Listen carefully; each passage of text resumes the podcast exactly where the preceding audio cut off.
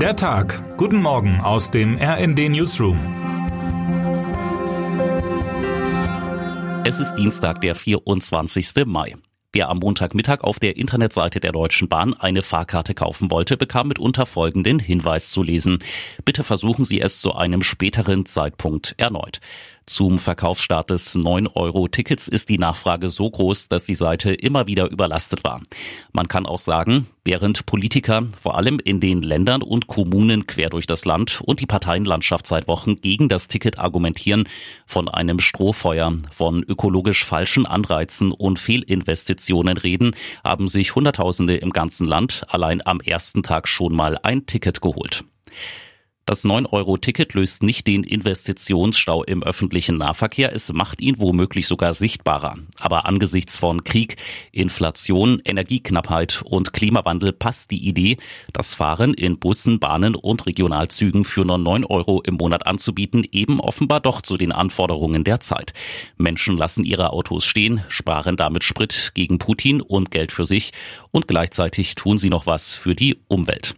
Und es verspricht ganz nebenbei noch die Option, Option auf ein paar abenteuerliche Kurzurlaube mit der Bummelbahn nach Osnabrück, Dortmund, Gotha, Görlitz oder Karlsruhe. RND-Reporter Jan Sternberg hat sich schon mal in den Zug gesetzt und beschreibt in seiner großen Reportage seinen Tag auf den Gleisen der Republik, abseits der großen ICE-Bahnhöfe, den Nebenflüssen des Eisenbahnverkehrs, wie der tschechische Schriftsteller und Eisenbahnromantiker Jaroslav Rudisch die Regionalstrecken nennt. Heute richten sich international viele Augen auf Davos. Auch am zweiten Tag des Weltwirtschaftsforums kann man leicht den Eindruck bekommen, der Ausblick ist auch aus den Fenstern der Chefetagen der internationalen Wirtschaft und Politik nicht gerade rosig. NATO-Generalsekretär Jens Stoltenberg steht auf der Rednerliste und spricht über den Konflikt mit Russland und andere geopolitische Fragen. Gleich mehrere Staatenlenker diskutieren über Energiesicherheit. Es geht um Atomkraft und um die mögliche Erholung der Weltwirtschaft. Und wem das noch nicht genug ist, Bill Gates spricht über die Vorbereitung auf die nächste Pandemie.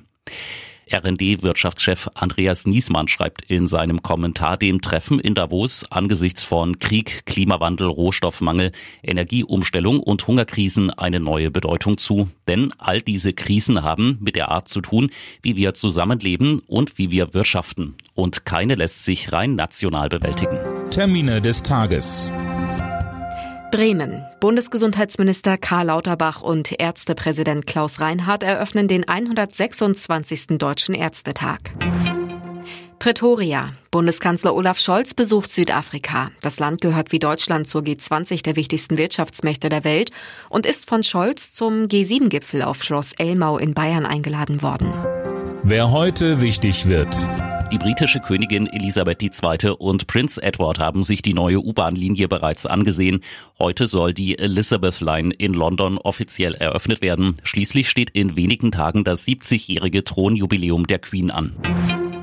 Und jetzt wünschen wir Ihnen einen guten Start in den Tag. Text Dirk Schmaler, am Mikrofon Eileen Schallhorn und Philipp Rösler. Mit rnd.de, der Webseite des Redaktionsnetzwerks Deutschland, halten wir Sie durchgehend auf dem neuesten Stand.